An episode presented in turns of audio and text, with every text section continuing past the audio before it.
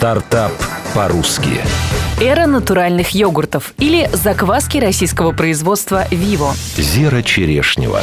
Обычный йогурт хранится на полках магазинов до 4 недель. Ни одна полезная бактерия за это время не выживает. Реальный срок годности кисломолочного продукта без добавления сахара и консервантов – 3 дня. Донести это до покупателя и задать тренд на натуральные йогурты получилось у молодого предпринимателя Валерия Золотухина. В марте 2013 он основал в России компанию по производству закваски «Вива». В тот момент на прилавках изредка появлялись зарубежные аналоги. Идеальную формулу содержания полезных бактерий разработали совместно с Украинским институтом молока и мяса, который раньше поставлял продукцию на весь Советский Союз. Приключения начались сразу на старте. Из первого офиса команду проекта выгнали. Арендодатель исчез вместе с деньгами. Месяц ребята работали на съемной квартире, в которой жил Валерий. Но это не помешало им вывести продукт на рынок, сделать домашний йогурт популярным и стать поставщиком натуральной закваски для других стран мира. А приготовить домашний йогурт благодаря Вива теперь стало гораздо проще. Один флакончик закваски заливают несколькими литрами молока и оставляют на 8 часов в теплом месте. Сейчас на этой закваске можно приготовить также кефир, сметану и творог.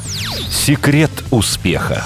Компания точно определила свою потенциальную аудиторию и за два неполных года успела заразить привычкой готовить домашние йогурты тысячи молодых мам, спортсменов и адептов здорового питания всех возрастов, завоевать доверие крупнейших ритейлеров, встать на полки элитных магазинов, получить международный сертификат качества и экспортировать закваску российского производства в 17 стран мира. Компания Vivo намерена покорить еще и азиатский рынок, а главное – изменить подход к производству молочных продуктов в России. Об этом коммерсант ФМ рассказал гендиректор компании Валерий Золотухин. Больше 90% молочных заводов работают на иностранной закваске. Мы хотим обеспечить их производство отечественной закваской, начать выращивать свои бифиды и лактобактерии. Сейчас разные бактерии для закваски компания закупает у поставщиков из Франции, Дании, Армении, Украины и Италии.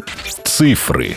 На разработку формулы для закваски ушло 250 тысяч долларов. Немецкий инвестор вложил в компанию 180 тысяч долларов. Оборот за 2013 год по российскому и зарубежному рынкам составил 120 миллионов рублей. За 2014 больше 175 миллионов. Для создания собственной лаборатории по выращиванию бактерий компания намерена привлечь 7 миллионов долларов инвестиций. Стартап по-русски.